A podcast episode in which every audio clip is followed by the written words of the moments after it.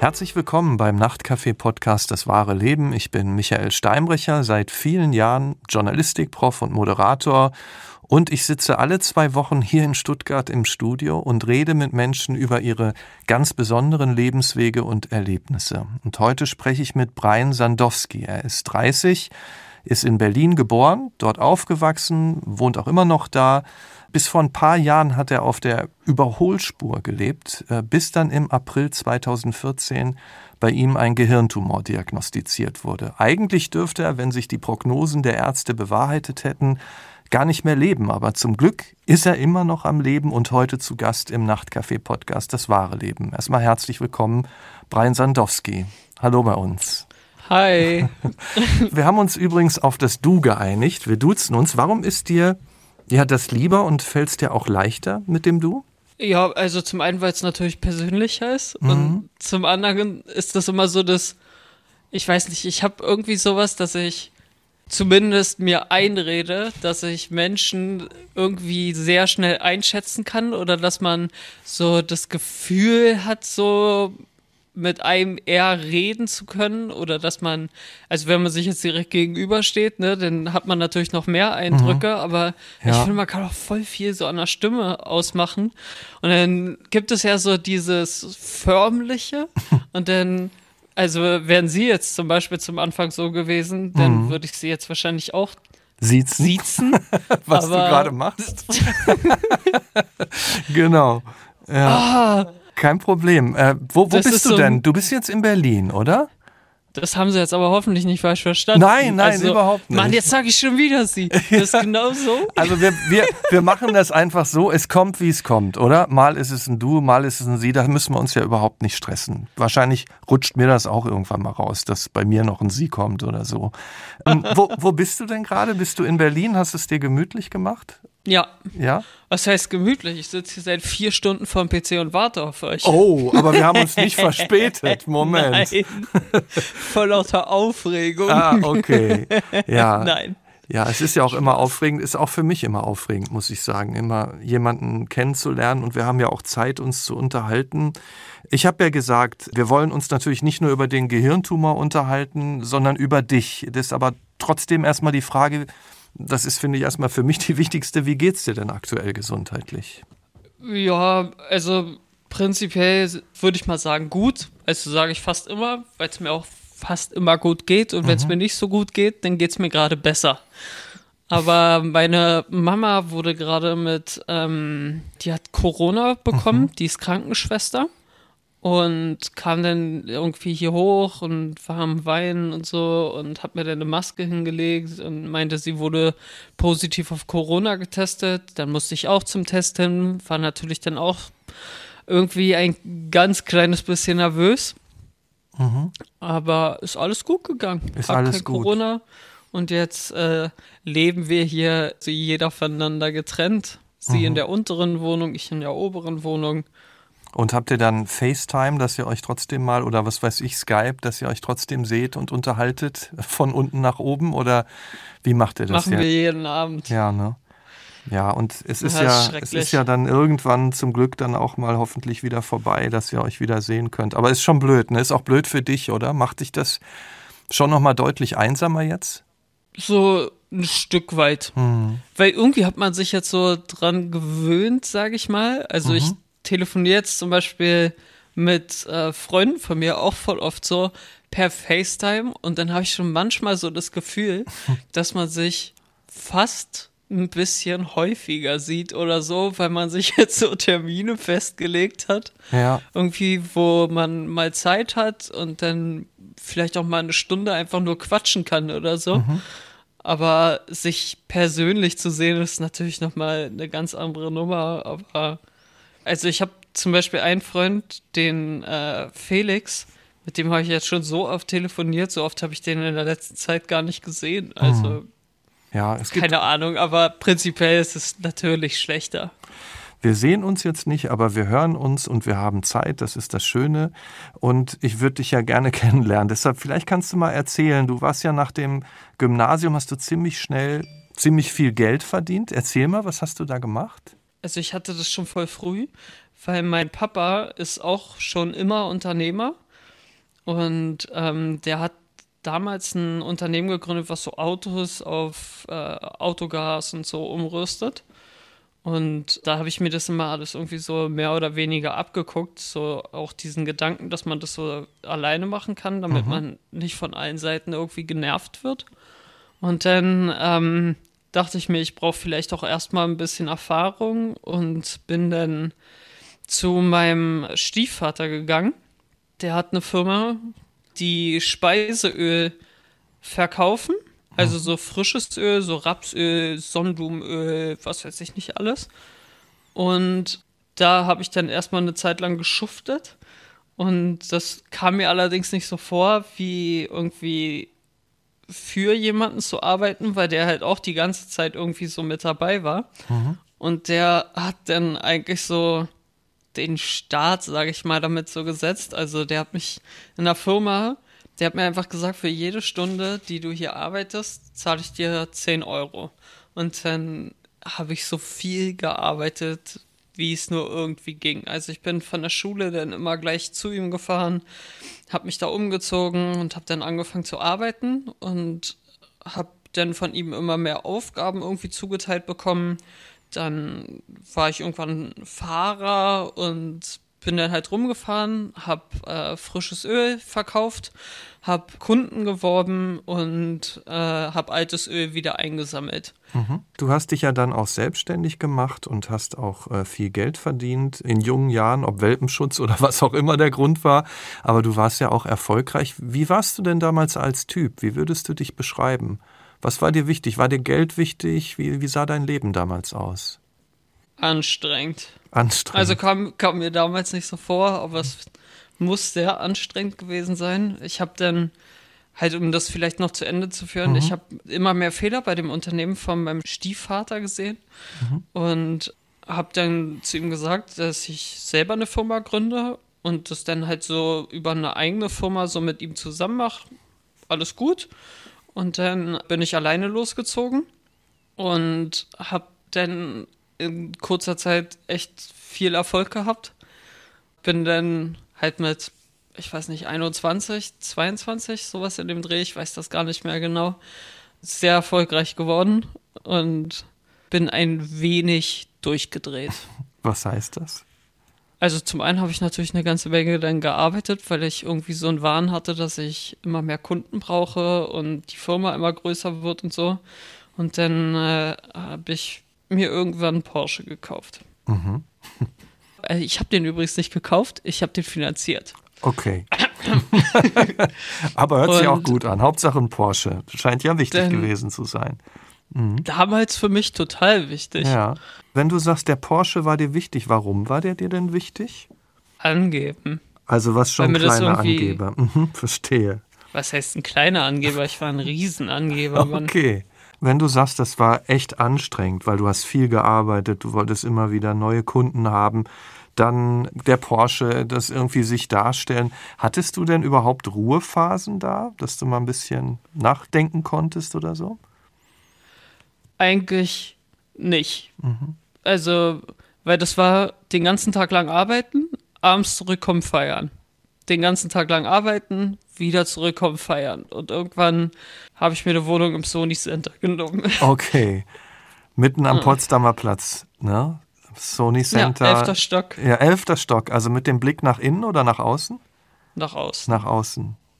Oh, das hat aber auch einiges gekostet, da eine Wohnung zu haben. Hast du denn, also wenn du das so sagst, Wohnung im Sony Center, der, der Porsche, die Partys, hast du denn jetzt dann, wenn man so sagen will, nur in dem Moment gelebt, so in deinem Leben, oder hast du auch irgendwelche Pläne gemacht, wo es hin soll oder irgend sowas?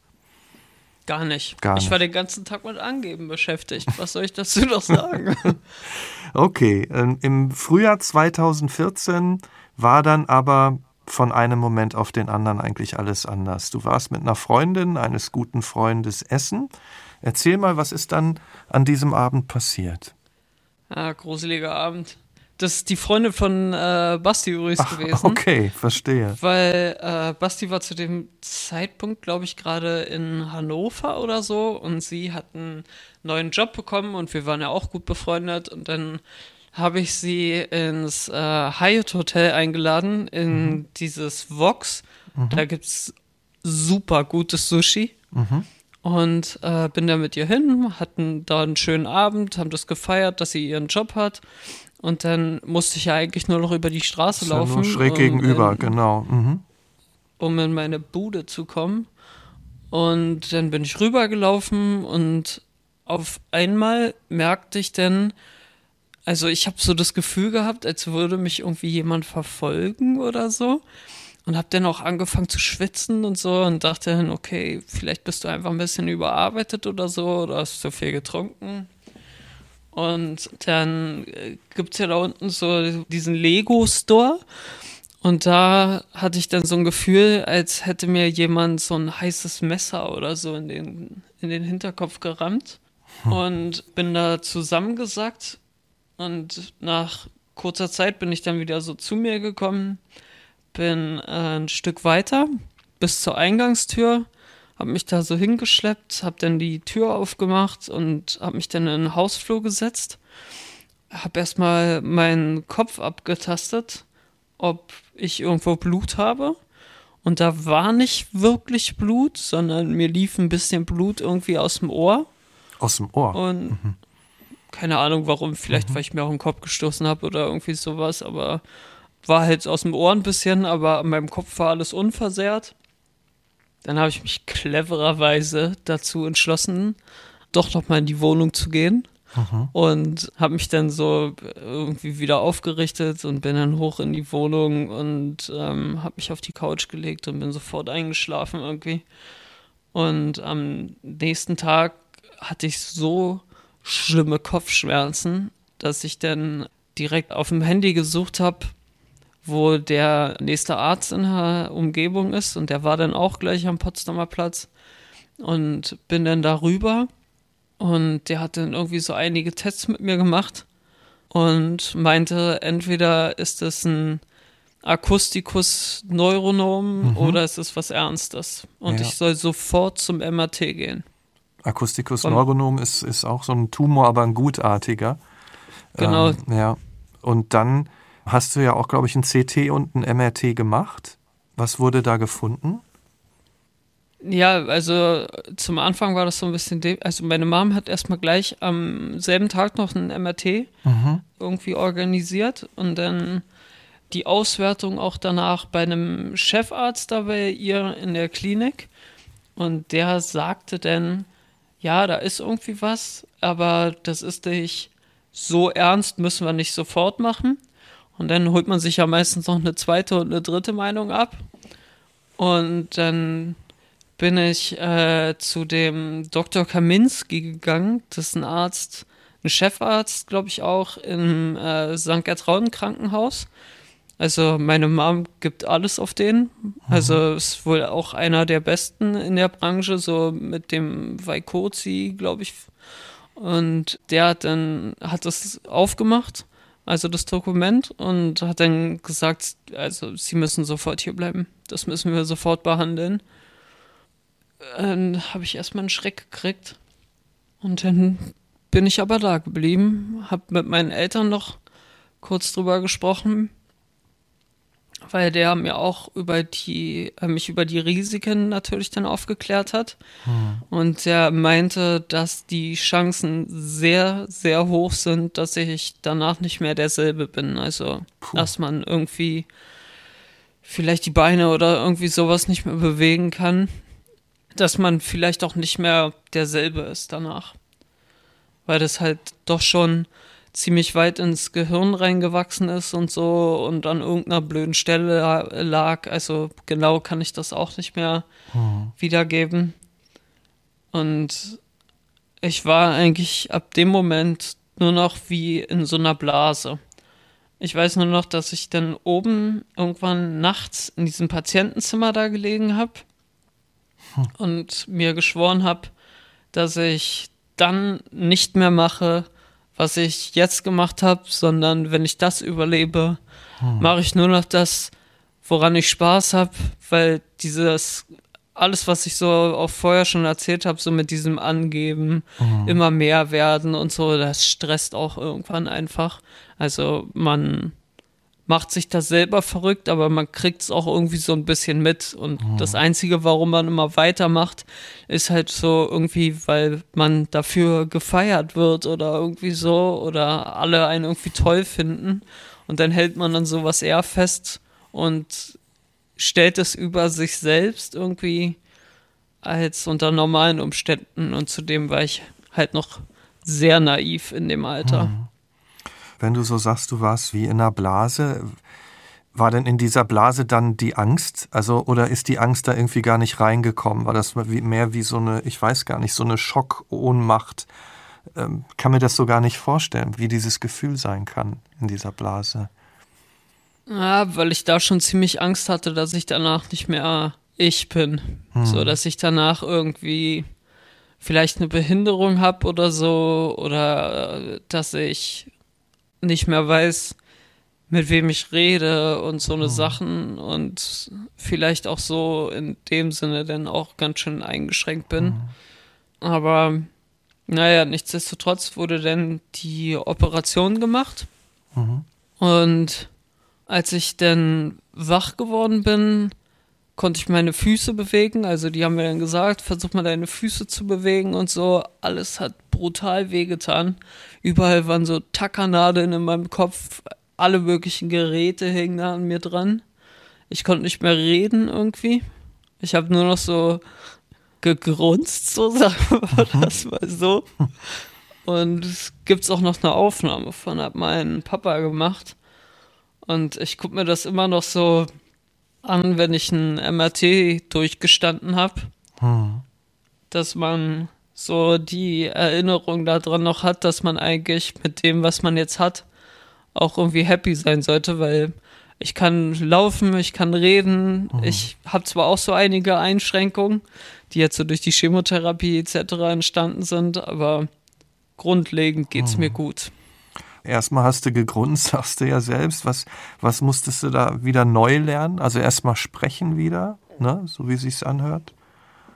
Ja, also das ging aber verhältnismäßig schnell. Ja. Das, also man konnte sich dann so nach zwei Tagen, wahrscheinlich auch wegen dem ganzen Narkosemittel und was weiß ich nicht alles, mhm. konnte man sich schon so halbwegs wieder artikulieren und dann gab es da so, so ein bisschen Übungen dazu und dann, ich sag mal so, nach einem Monat oder so war das dann wieder halbwegs flüssig. Mhm. Laufen hat ein bisschen länger gedauert.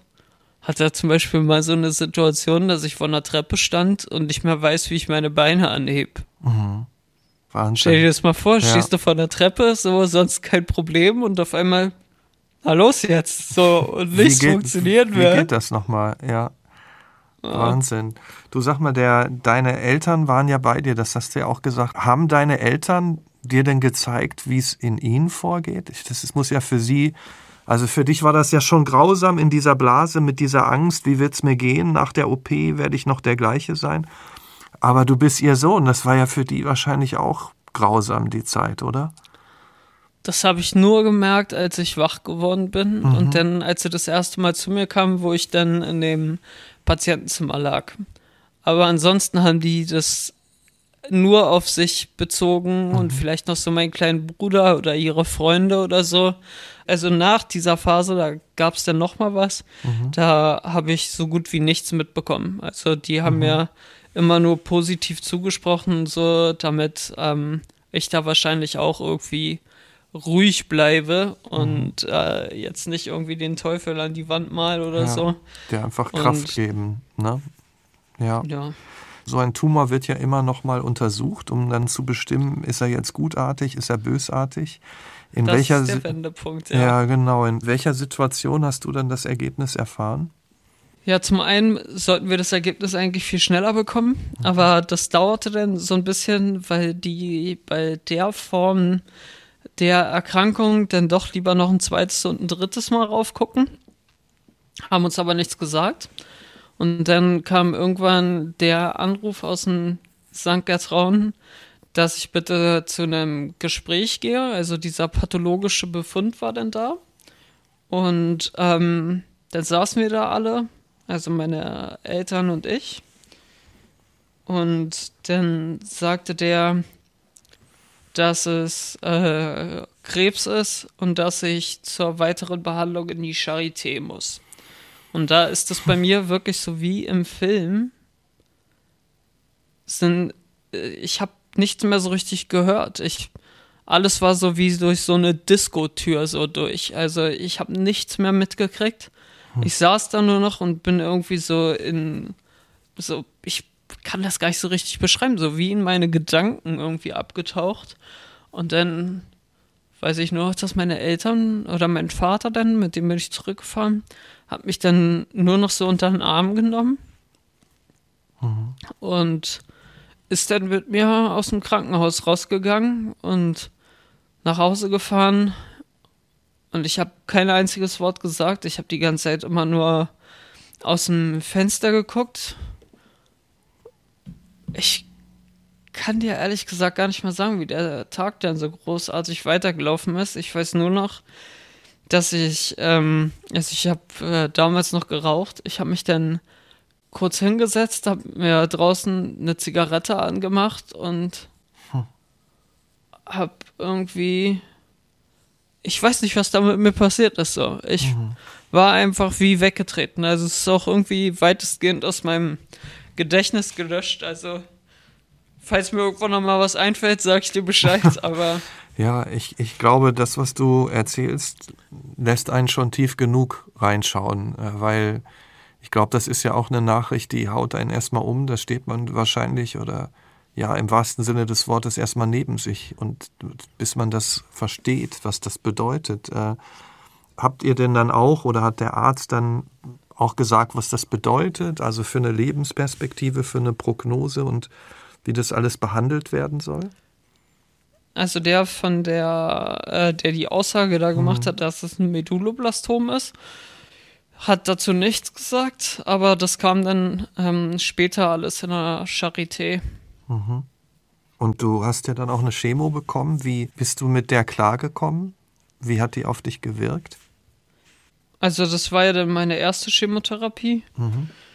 Und dann bin ich da rein und habe dann so ein Gespräch da mit einem Arzt gehabt, was das nun für eine Krankheit ist und so und dass sie nach den MRTs schon sehen konnten, dass mein äh, Neurologe oder Neurochirurg oder wie man das dann nennt, dass der wirklich verrückt gute Arbeit geleistet hat. Also man kann an der Stelle das vielleicht auch noch mit sagen, der ähm, Dr. Kaminski, der hat mir da eigentlich mein Leben gerettet. Weil es gab keine Rückstände und das ist immer so ein Ding, dass daraus irgendwie Metastasen mhm. wachsen oder so, mhm. sondern es war alles restlos entfernt. Mhm. Und das haben die in der Charité auch gleich so gesagt, irgendwie von wegen, okay, deine Operation lief wohl sehr gut. Du kriegst jetzt folgende Medikamente, weil äh, nicht mit Abtropfmetastasen zu rechnen ist und so weiter. Dann habe ich die ersten äh, Chemotherapie bekommen und die hatten so eine Wirkung, dass ich meine Finger nicht mehr spüren konnte, meine Füße und so ein Teil der Arme. Und Teil vom Gesicht, das weiß ich auch noch. Da gibt es nämlich auch eine witzige Geschichte zu. ich sage das übrigens auch dazu, ich bin sehr vergesslich geworden durch die Therapie. Also habe das sogar bestätigt, steht mit drin in diesem Ärztebrief dass die Therapie ganz schön auf den Kopf geht. Was ist das für eine die, Geschichte? Da bin ich mit meinem besten Freund, dem äh, Julius. Mhm. Also kennen uns schon seit der Schulzeit und bin ich mit dem zusammen ins, also da haben wir uns damals häufiger getroffen, da sind wir zusammen. Also ich gehe auch jetzt immer noch regelmäßig mit Julius essen. Also jetzt während Corona natürlich nicht, aber so vorher haben wir uns schon immer noch so jede Woche, alle zwei Wochen oder so getroffen, sind essen gegangen. Und dann sind wir damals, weil das irgendwie cool war oder so für mich, ins Porchat-Restaurant gegangen, Schnitzel essen. Mhm. Haben uns dann schon so ein Stück weiter weggesetzt nach unten und so und äh, ich lief da immer noch ein bisschen komisch. und ähm, hatte noch so Lähmungen im Gesicht überall. Und dann äh, habe ich mir da was äh, zu essen bestellt und habe das nicht mitgekriegt, dass ich gar nicht so richtig kauen kann und so und mir die ganze Zeit so Sabber aus dem Mund lief und so. Dann habe ich aber Grobi zwischendurch gefragt, so, ist alles in Ordnung? Warum guckten die mich alle an? Mhm. Und dann meinte Grobi immer nur so von, also ich nenne ihn immer Grobi. Mhm. Und er meinte, nö, ist alles gut. Also ich weiß gar nicht, warum du dir Gedanken machst. Und dann habe ich das irgendwann mal mitbekommen, so als ich dann zu Hause was gegessen habe, ist mir tatsächlich immer so in größeren Teilen irgendwie Essen wieder aus dem Mund rausgefallen. Und ich habe geschmatzt und sonst was. Ich habe mir die Oberlippe dann zerbissen, weil ich mit dem Unterkiefer immer wieder so mhm. nicht mehr so richtig irgendwie, ich konnte das alles nicht mehr so wirklich steuern. Und so saßen wir dann da beide in dem Restaurant ich habe super laut gesprochen, weil eins meiner Ohren flöten gegangen ist. Mhm. Und der hat so getan, als wäre einfach nichts los, damit ich irgendwie kein schlechtes Gefühl habe. Ist doch auch eigentlich eine gute Sache von ihm. Ne? Voll. Ja. Als du dann bei der Strahlentherapie warst und bei der Chemo, man spürt da ja auch, wenn man da sitzt, man ist eben nicht der Einzige, ne, der darunter leidet. Du hast auch in der Strahlentherapie eine Mutter getroffen mit einer kleinen kranken Tochter, der auch die Haare ausgefallen sind. Erzähl mal, was war das für eine Begegnung? Ja, es war, glaube ich, das erste oder das zweite Mal, wo ich zur Strahlentherapie gegangen mhm. bin. Da saß eine junge Frau, also ich würde mal schätzen, die war so 35 oder so. Eine wunderschöne Frau und saß da mit ihrer Tochter und die Tochter wusste da, glaube ich, noch nicht so wirklich was mit anzufangen. Genauso wenig wie ich wahrscheinlich. Und die war sehr nervös und ähm, ist dann auch zur Strahlentherapie gegangen, genauso wie ich. Und da war beim ersten Mal war da gar nichts los. Und dann aber so, so ein paar Male danach kam, also die hatte immer so einen ähnlichen Plan wie wir. Und da saß ich dann mit meiner Mutter zusammen und dann hat man, weil das so dicht aneinander natürlich auch ist und da so wenig Leute sitzen, hat man dann auch so gehört, was die erzählt hat und die wurde wohl in der Schule immer gemobbt, so, hm. weil ihr die Haare ausfallen und weil sie halt nicht mehr so ist wie früher oder so. Also die genauen Gründe, da kenne ich auch nicht. Ich weiß nur noch, dass wir das nächste Mal, als wir dann gekommen sind, also die Kleine hatte, als wir sie das äh, davor gesehen hatten, da hatte die schon mehr oder weniger eine Glatze. Und das nächste Mal, als wir dann gekommen sind, hatte sich die Mutter auch die Haare abrasiert. Einfach um bei ihr zu ich, sein. Mhm. Ich saß mit meiner Mom da. Mhm. Wir haben. Boah, mir kommt das jetzt noch komisch vor. Mhm. Wir sind dann äh, kurz so ein, so ein, haben uns so weggedreht. Meine Mom ist dann aufgestanden und ist rausgegangen, mhm. weil die so krass heulen musste. Mhm. Auch wenn ich, wenn ich da jetzt dran denke, wird mir immer noch komisch. Mhm.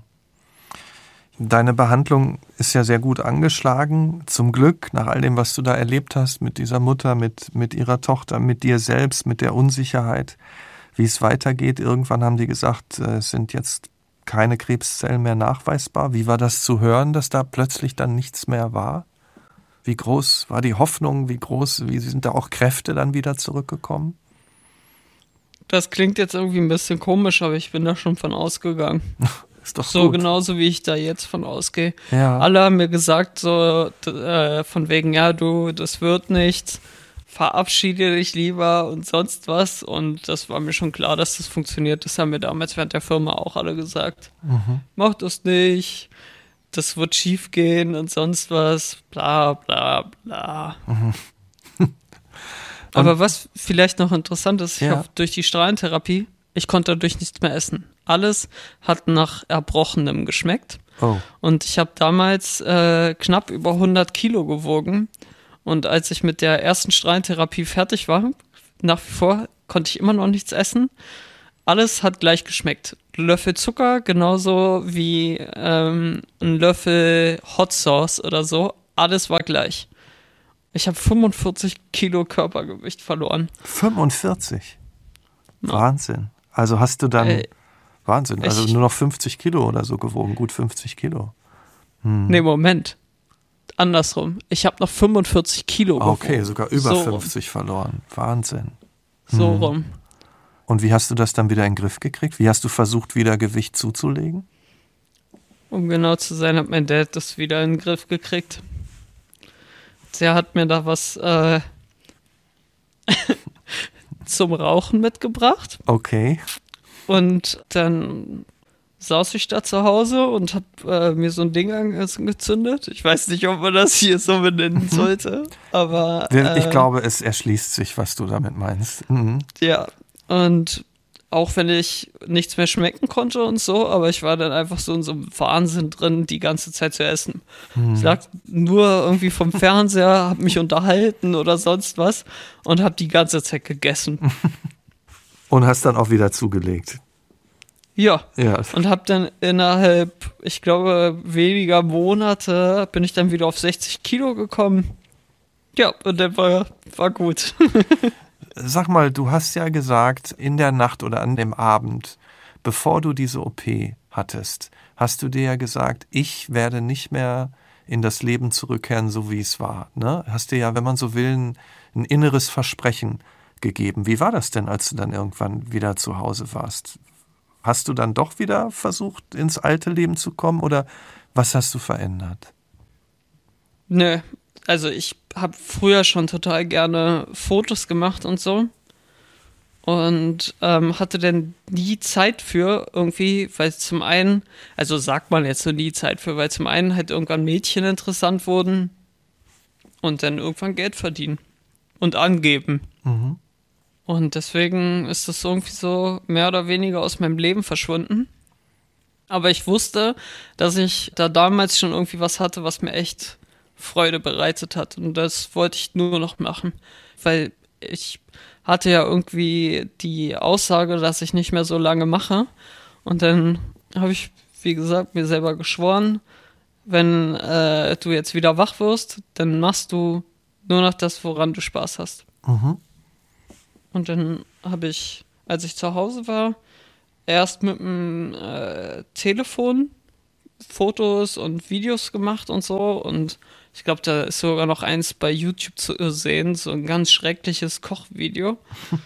Dann hatte ich irgendwann Geburtstag und da habe ich dann meinem Vater gesagt, ich hätte gern eine Canon Legria, die war irgendwie damals cool, so ich habe die ja dann bei YouTube irgendwie alle so verfolgt mhm. und die hatten die alle und die wollte ich dann auch haben. Und dann hat mein Papa mir die mitgebracht und hat mir die zum Geburtstag geschenkt. Cool. Meine Mom hat mir dann das Stativ geschenkt und was weiß ich, also dieses Drumherum dann noch.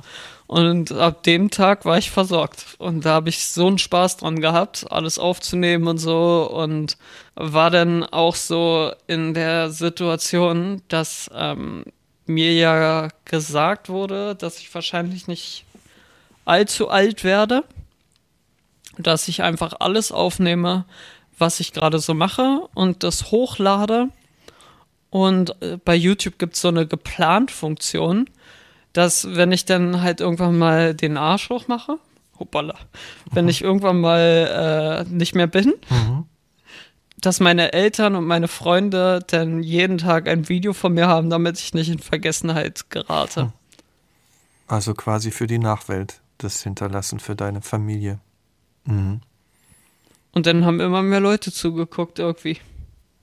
Ist das auch so, wenn man so will, sinnstiftend? Also jeder Tag, wenn du was aufnimmst, wenn du wieder die Kamera aufbaust, wenn du wieder was von dir gibst, dass du weißt, hey, das macht einfach total Sinn? Ja, das Ding dahinter war irgendwie, also ein Sinn an der Stelle bestimmt, mhm. aber das Ding dahinter war eigentlich auch dann irgendwie dass ich über viele Sachen auch mit meinen Eltern zum Beispiel nicht reden konnte, weil ich die nicht traurig machen wollte oder weil mir das unangenehm war oder sonst was. Und dann habe ich das fast so therapeutisch benutzt irgendwie und habe dann da meine ganzen Sorgen abgekippt. Also wenn du dir die Videos angucken würdest, da wird dir selbst irgendwie ein Schauer den Nacken runterlaufen. Aber so das meiste habe ich halt bei YouTube dann gleich hochgeladen. Und dann aber halt auch immer privater, so sage ich mal. Und das war's so. Das hatte so die Kamera für mich so an Impact so. Und was kam dann da zurück? Hast du da auch dann Beziehungen in gewisser Weise aufgebaut zu denen, die dir geantwortet haben? Absolut. Das ist ja jetzt für mich noch irgendwie verrückt. Aber da haben immer mehr Leute denn zugeschaut. Ich kann mich nur an eine Situation spezifisch erinnern. Da stand eine Operation gerade wieder an. Und da denkt man sich ja dann selber, ja, das wird schon alles und das packt man schon. Meine Eltern, meine Freunde, alle haben da irgendwie gut zugeredet, aber irgendwie so einen gewissen Restzweifel hat man ja dann doch noch so für sich selbst. Und mhm. dann musste ich eine Stunde sowas in dem Dreh warten und bin dann so, wie immer, irgendwie um mich abzulenken, durch die Kommentare dann so durchgegangen und da stand nur, du packst das, du machst das schon, das wird schon, mach dir keine Sorgen, Mann, du stehst es doch durch. Und wenn du das dann so, was weiß ich, drei, vierhundert Mal gelesen hast oder so, dann gibt es irgendwann keinen Ausweg mehr. So, du packst das dann einfach. Und dann habe ich mich auch noch bei den Zuschauern danach bedankt. Und so ist das ehrlich gesagt heute immer noch. Also es hört sich ja echt an, als ob die dich auch so tragen ne? und stützen und Kraft geben. Irgendwie, das hört sich super an. Was ist denn mit den Freunden oder vielleicht waren es keine Freunde, mit den Bekannten, die dir, was du gesagt hast, vorher eher so ein Gefühl gegeben haben, mh, mm, also die dich nicht so gestützt haben mit den Freunden, die du vor der OP hast? Hast du zu denen dann noch Kontakt? Fast alle weg. Damals, als ich ins Krankenhaus gegangen bin, war ich auch mit einer Frau zusammen und habe ihr das dann gesagt, was Sache ist. Und die ist dann aufgestanden und ist rausgegangen und meinte, sie musste erstmal eine Zeit drüber nachdenken. Seitdem haben wir uns nicht mehr gesehen. Und die Leute, die damals so um mich rum waren, sind auch alle verschwunden. Es sind nicht mehr viele übrig geblieben. Kann man an einer Hand abzählen. Macht dich das traurig oder glaubst du, das ist Überforderung? Oder sagst du einfach, Mensch, ist nicht mein Ding, mir darüber jetzt auch noch Gedanken zu machen? Also damals hat mir das ganz schön zugesetzt. Ich mhm. habe mich so verlassen gefühlt und habe die Welt nicht mehr so verstanden. Und dann haben meine Eltern da lange mit mir drüber gesprochen. Julius, also Grobi, mit dem habe ich da viel drüber gesprochen. Also es war damals wirklich schwer. Hm. Auch, dass sie dann plötzlich weg war. Und man hat sich echt verlassen gefühlt. Auch als mich im Krankenhaus dann irgendwie niemand besuchen wollte, mich nicht angerufen hat und so. Und das hat den Aufenthalt nicht unbedingt besser gemacht, sagen wir das mal so. Aber heutzutage pff, ist mir egal. Hm. Soll die alle machen, was sie wollen. Ich stehe das durch und danach habe ich meine Freunde um mich rum, die mich die ganze Zeit begleitet haben, mit denen ich jetzt irgendwie, ich würde mal auch behaupten, noch ein intensiveres Verhältnis habe. Eigentlich brauche ich auch nicht viel mehr Freunde. Eigentlich sollte man sich ja eher um die kümmern, die man schon hat, oder? Mm, absolut. Und so viele hat man meistens sowieso nicht. Und wenn man eine Handvoll hat, so wie du das sagst, das ist schon ganz schön viel. Es gab dann ja 2018 auch ein Rückschlag. An der unteren Wirbelsäule hatte sich eine Metastase gebildet. Du hast schon gesagt, auch da gab es wieder schlechte Prognosen, aber du bist behandelt worden. Du hast auch gesagt, ja, die Community hat dich gestützt, deine Familie hat dich gestützt und aktuell sind wieder keine Krebszellen nachweisbar. Wissen die Ärzte und Ärztinnen denn, warum du dieser Krankheit so trotzt und warum du entgegen mancher Prognose jetzt weiterhin mitten im Leben stehst? Eine wirkliche Erklärung dazu gibt es nicht. Es scheint wohl irgendwie viel Glück oder so. Also Glück ist jetzt, mhm. glaube ich, einfach das falsche Wort noch irgendwie, aber ja, irgendwie ist es doch so ein Stück weit Glück, aber ich gehe einfach davon nicht aus. Also ich bin so in dem Bild drin, dass selbst wenn es jetzt nochmal nachwächst, dann stehe ich das auch irgendwie durch. Aber ich weiß noch, damals war die Situation, dass diese Operation gemacht wurde und dann gab es eine neue Chemotherapie, eine neue Strahlentherapie. Und da hat mir die Charité das dann auch nahegelegt, eine Patientenverfügung zu machen. Und dann saß ich mit Grobi zusammen beim Rechtsanwalt und Notar und haben das Ding da unterschrieben und wir saßen da beide und haben um unser Leben geheult und haben das dann aber alles fertig gemacht, haben uns danach bei Helgendatz eine Kugel Eis geholt und haben uns dann am Kudampel gesetzt und haben dann mal ein bisschen den Verkehr beobachtet. Ja, und dann haben wir uns beide wieder gefangen. Weil da war meine Lebenserwartung dann, also, weil die dann gesagt haben, so von wegen, sie haben wohl doch Abtropfmetastasen im mhm. Körper und das können ja, also von einer zu 10.000 können das alle irgendwie sein. Und dann äh, haben sie mir eine Lebenserwartung von zwei bis drei Jahren gegeben. Das war dann in der Situation schon irgendwie so die erste Woche wieder, war das schwer zu verarbeiten. Aber danach ging es dann auch. Mhm. Du hast Grobi, du hast Basti, du hast deine Eltern. Und ähm, Felix. Und Felix. Und äh, das sind ja schon so einige. Ich meine, sowas durchzustehen, Angst um das eigene Leben zu haben, das gilt ja für dich, das gilt für deine Eltern, für deine Freunde. Das ist etwas, was einen so fordert und was einen auch aus der Bahn werfen kann. Hast du denn auch mal irgendwie vom Therapeuten mal Hilfe bekommen oder wurdest du auch da begleitet oder fühlst du dich eben von Basti, von Felix, von all den anderen, von Grobi so gehalten, dass das quasi mit deiner Therapie ist und die Leute von der Community, die dir schreiben? Also was so Therapeuten angeht, habe ich nur so Physio und so gemacht, mhm. aber jetzt zu einem Psychotherapeuten mhm. zu gehen, ja. habe ich bisher noch nicht gemacht. Also, wer mich das schon so ein bisschen länger kennt, ich habe so von mir selber auch das so akzeptiert, dass ich manchmal nicht so ganz äh, oder dass ich nicht so ähnlich bin irgendwie wie viele, dass ich ganz komische Sachen jetzt so während der Chemotherapie irgendwie so entwickelt habe, die ich mhm. irgendwie mache, um mich selber auch abzulenken. Also wie zum Beispiel, ich habe versehentlich mal irgendwann mein ganzes Zimmer irgendwie mit Post-its voll gehabt. Mhm.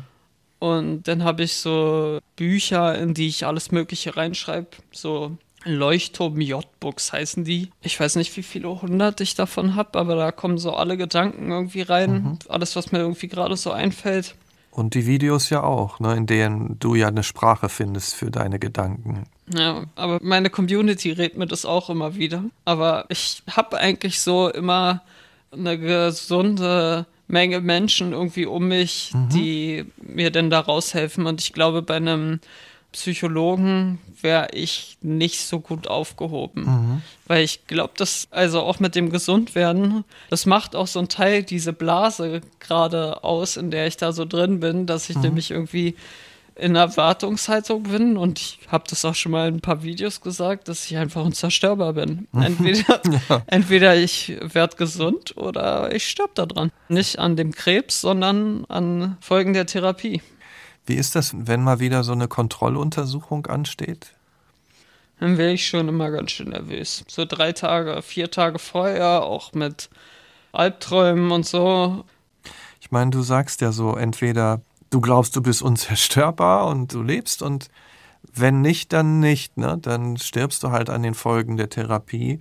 Ich habe schon so mit einigen Menschen gesprochen, auch in deinem Alter, die auch in so einer Situation waren, auch an Krebs erkrankt oder anderen Krankheiten und die haben sich dann manchmal auch gesagt, ja, kommt es denn wirklich auf die Länge eines Lebens an? Also so wie bei einem Film, ja, den bewertet man auch nicht danach, ist der jetzt drei Stunden lang oder ist der 80 Minuten lang? Es kommt ja auch drauf an, was hat denn da drin stattgefunden? Was ist denn die Intensität gewesen dieses Lebens? Hast du auch manchmal solche Gedanken? Ja, also dem würde ich auch total zustimmen. Hm. Aber das Ding ist, ich habe einfach noch nicht so viel erlebt. Ich, hm. Also prinzipiell habe ich schon viel erlebt, aber mhm. nicht das, was ich machen will. Und ich will halt noch mal ein bisschen verreisen. Ich will, also ich, ich gehe unglaublich gerne ins Meer und ich wandere gern und so und ich möchte einfach so ein paar Sachen noch erleben. Ich möchte zum Beispiel noch erleben, wie mein kleiner Bruder Arzt wird und so. Oder ich möchte mal wieder alleine wohnen. Ich wohne mhm. jetzt seit sieben Jahren mittlerweile bei meiner Mutter. Und ich möchte mal wieder irgendwie arbeiten gehen, irgendwie Kollegen haben und so. Oder irgendwie selber eine Firma machen und jemanden einstellen oder was weiß ich. Aber mhm. ich möchte halt mal wieder so dieses ganz normale Leben haben. Und wenn es ja. mich dann irgendwann trifft, ey, dann sei es drum. Ich möchte noch eine ganze Menge reisen, weil ich glaube, so aus der jetzigen Sicht halt auch heraus, das, was ich früher gemacht habe, hatte nichts mit Leben zu tun. Mhm. Was ist denn das, das was, was für dich heute Leben ist? Was ist dir wichtig? Ich möchte unbeschwert sein. Also ich habe das zum Beispiel eine Zeit lang gehasst, dass ich im Supermarkt immer auf den Zettel gucken musste, so ich will einfach das kaufen, worauf ich Bock habe, wo ich gerade Lust habe, das zu essen. Ich möchte verreisen können, aber jetzt nicht irgendwie so ein Hotel oder sowas, sondern ich möchte irgendwo hinreisen, schlafe da einfach in einem Hostel oder so und kann da irgendwie rumlaufen und irgendwie schöne Aufnahmen machen und so. Und das war es eigentlich weitestgehend. Also ich habe kein Ding mehr irgendwie mit Autos oder sonst was mhm. oder irgendeine besonders schicke Wohnung. Also ich suche eher eine günstige Wohnung und eine kleine Wohnung, dass ich nicht so viel putzen muss. Du sagst ja, äh, du möchtest arbeiten, du möchtest reisen, du möchtest so viel erleben, du bist noch nicht fertig. Wie wäre es denn, wenn wir uns einfach in einem Jahr wieder unterhalten? Und du uns erzählst, was du alles erlebt hast. Ich meine, normalerweise haben wir das nicht so, aber ich würde mich freuen. Wollen wir uns verabreden? Im März ist meine Untersuchung. Ja. Und wenn es ab da dann außerhalb des Krankenhauses ist, dann gibt es bestimmt eine Menge zu erzählen, Mensch. Davon gehe ich doch aus. Ich wünsche dir auf jeden Fall alles nur erdenklich Gute für jeden Tag, für jede Untersuchung und danke, dass du dir die Zeit für uns genommen hast und für mich. Gerne wieder. Danke dir. Danke auch an Sie fürs Zuhören. Wenn Ihnen der Nachtcafé-Podcast Das wahre Leben gefällt, empfehlen Sie ihn gerne weiter. Bis in zwei Wochen. Ich bin Michael Steinbrecher. Wir hören uns.